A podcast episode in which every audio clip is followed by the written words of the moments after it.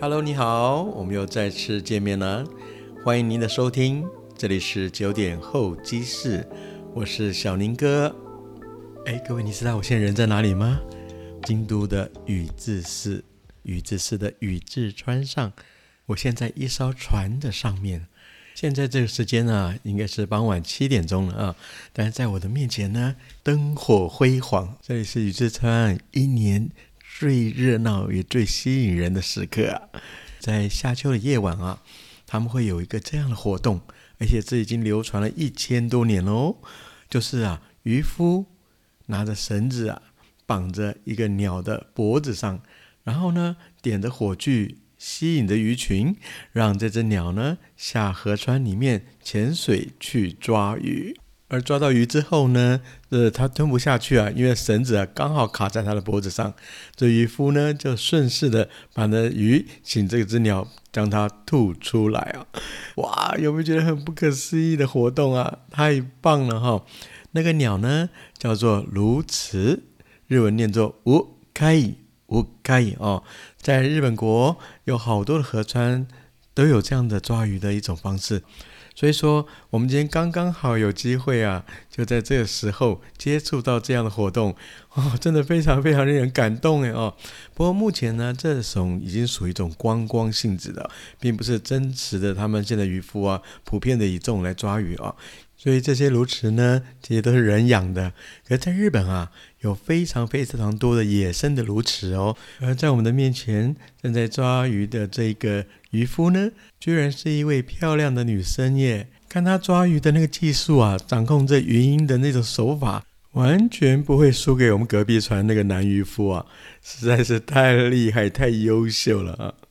我们今天的晚餐呢，你知道是在哪里吃吗？当然也是在船上吃喽哦，在隔壁的餐厅呢，为了方便让我们欣赏这一段活动呢，他把他们的料理呢全数搬到船上来啊，所以说船完全是一种和风式榻榻米的感觉，所以我们这盘腿坐在船上，一边享受着我们今天晚上的晚宴，一边期待着晚宴过后呢，如池抓鱼的特殊的场景啊。啊，在雨之川，在浪漫的夜晚，真的是令人回味啊！讲到这边啊，就让我们时间啊往回推。今天早上哈，特别的到京都火车站搭火车来到宇治，因为啊，这两个火车站都非常具有代表性哦。很多人啊都认为说，京都火车站一定是古色古香。因为这千年古都嘛，啊，一千两百多年的历史，想必车站呢一样也是那古色古香的感觉啊。但是，一到了火车站，完全相反，它非常非常的现代化，也非常非常的高大哦，甚至超越东京车站啊！不会吧？东京车站应该是很雄伟、很壮观的。有你去过东京车站吗？东京车站非常的。古老哦，有近百年的历史哦，是在大正时期所建的。而且它建造的外观呢，仿欧美化那种巴洛克式的建筑，也刚刚好。大正明治时期啊，是日本国的全面西化论，明治维新，所以包含建筑在内啊，都仿西方哦。所以说，你去东京火车站看看，诶，跟我们的总统府啊，还有一点点那么样的小像呢哦。但是京都火车站呢？已经没有那古色古香了。怎么说呢？在九八年的时候，有一个建筑设计大师叫做袁广思，他所设计完成，在当下其实受到了非常多的阻碍。跟抗议啊，因为毕竟这是千年古都嘛。你盖一个现代化的建筑呢，总感觉上跟这个城市不协调，而且京都一直有高度的限制，所以说在京都车站呢，在盖的时候呢，其实受到不少不少的一个反对的声浪，但是呢，最后还是完成了啊。完成以后呢，它是一个漂亮的复合式的大楼车站，包含了车站本身。以及百货公司，所以说外观看起来啊，可以算是非常非常的雄伟。因为整个京都来讲的话，几乎都没有十六层以上的建筑，所以京都车站可以算是在京都除了这个京都塔之外呢，算是一个非常具有代表性高度的一栋建筑物了。所以说，你去京都火车站看看，实际上它并没有你想象那么样的古色古香哦。很多人会想要到那边逛逛街、吃吃东西、买买东西，旁边还有个伊斯丹百货呢。而且它地下街呢也四通八达。那我们今天来到京都火车站干嘛呢？我们要去搭火车，前往真的一种所谓的古色古香的车站——宇治。我们要从这边坐上奈良线电车，啊，途中呢，我们在宇治这一站下车啊。那现在呢，就让我到柜台去买一张火车票。虽然呢，这个贩卖机就可以买了，但是我们还是到它的 Midori Kuchi，Midori Kuchi，他们叫做绿色窗口，这专门卖这个特急列车、新干线啊这些由服务人员来销售票券的地方。はい、すいません。あの、宇治行きの切符片道は一枚ください。刚跟他说我要前往这个宇治的 单程车票，请卖一张给我好吗？好，接着就让我们坐上这个小火车前往宇治喽。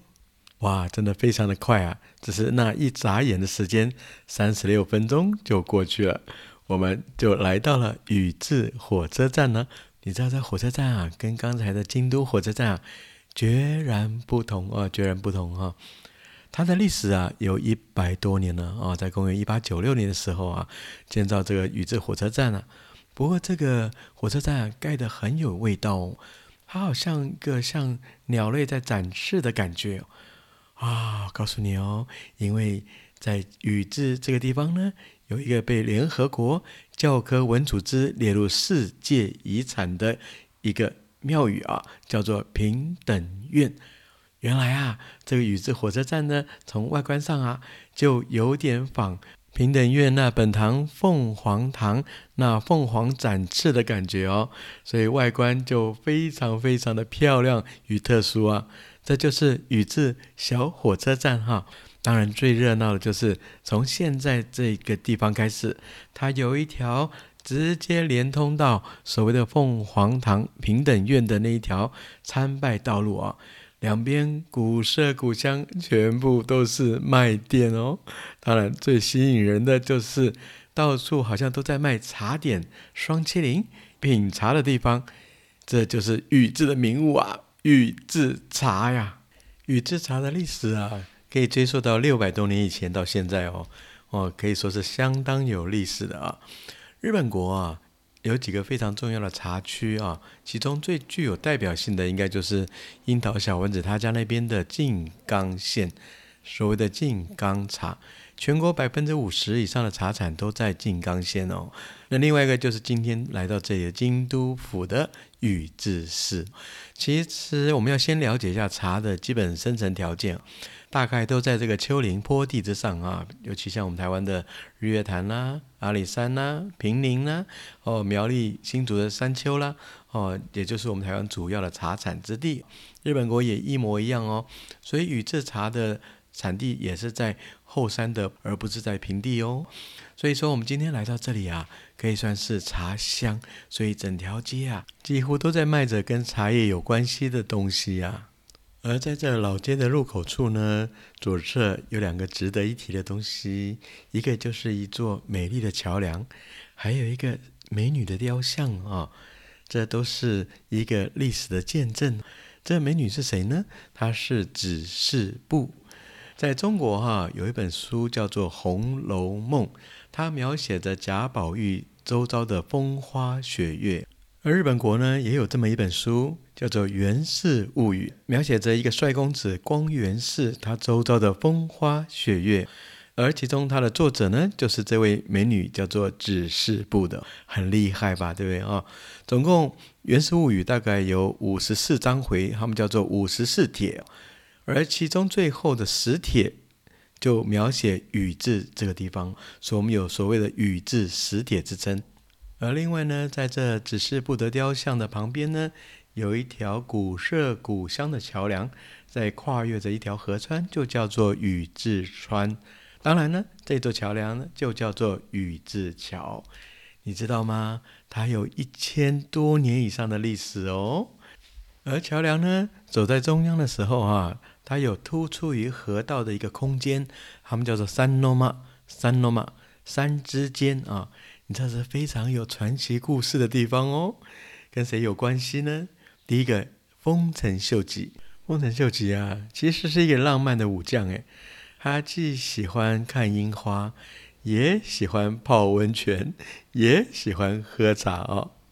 京都的醍醐寺，还有有马温泉，都有留下他的足迹。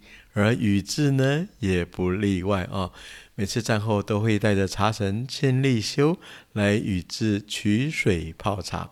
而当下取水的地方呢，就是在宇治桥的正中央一个凸出来的空间，叫做三诺马哦。据说这边就是丰臣秀吉要喝茶的时候，从此取水泡茶之处啊。另外一个呢，就是乔姬的传说。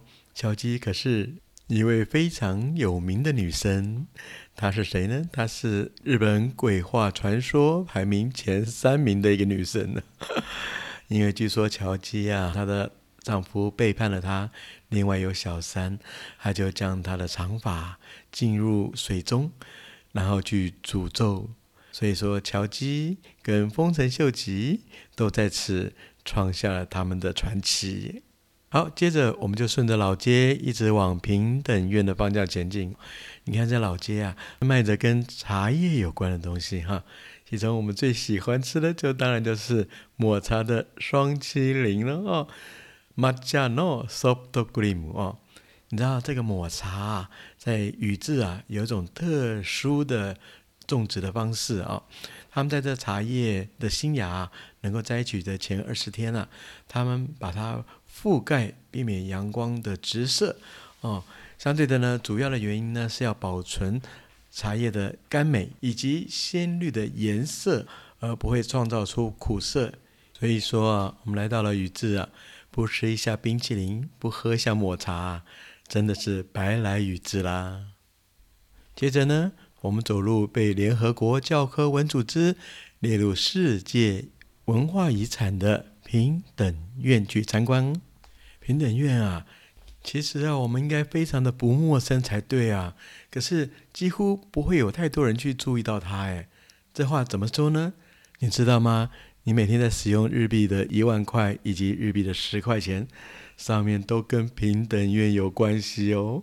其中日币一万块上面那个凤凰啊，它就是平等院凤凰堂上面的凤凰哦。而日币十块钱有一个建筑物。那个就是平等院的凤凰堂呀！哇，你看，一个十块，一个一万块，通通以这个平等院凤凰堂作为它的标的呀！这到底是怎么回事？有这么样的重要吗？啊，为什么上面不是金阁寺，不是清水寺，而是平等院呢？其实啊，日本的木造建筑啊，最怕一样东西，就叫做火啊火。所以说，清水寺、金阁寺啊，其实在这千百年来。都碰到了火灾，所以他们可以算是事后再重新建立的。那我们今天来到这个平等院呢，你知道吗？